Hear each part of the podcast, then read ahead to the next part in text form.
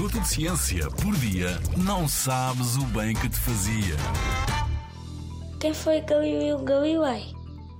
Galileu Galilei foi um astrónomo e físico italiano que viveu há mais de 400 anos. Estudou muitos assuntos como a gravidade e a queda dos corpos, o movimento dos pêndulos e dos projéteis. Mas as maiores descobertas foram feitas na área da astronomia. Foi o primeiro a observar as estrelas com uma luneta construída por si próprio.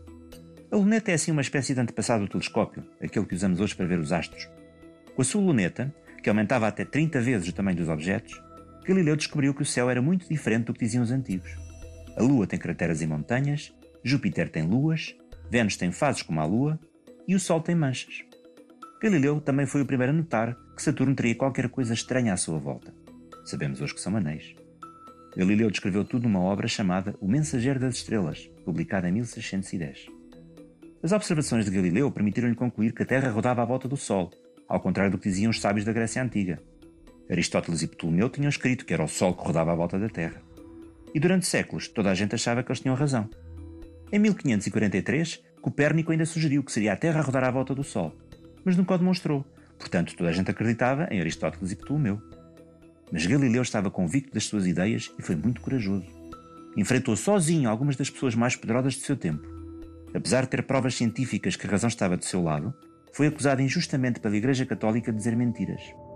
Aos 69 anos, foi julgado e obrigado a jurar que era o Sol que girava à volta da Terra. Ameaçado de morte, Galileu cedeu, mas depois disse: E contudo, move-se, referindo-se à Terra. Só em 1992 350 anos depois da morte de Galileu, é que a Igreja Católica lhe pediu perdão pela injustiça. Galileu revolucionou ainda a ciência moderna ao desenvolver o método experimental, com a ajuda de outros cientistas. Morreu em 1642, no mesmo ano em que nasceu outro grande físico, Sir Isaac Newton. Newton disse um dia: Eu vi mais longe porque subi aos ombros de gigantes, referindo-se sobretudo a Galileu Galilei.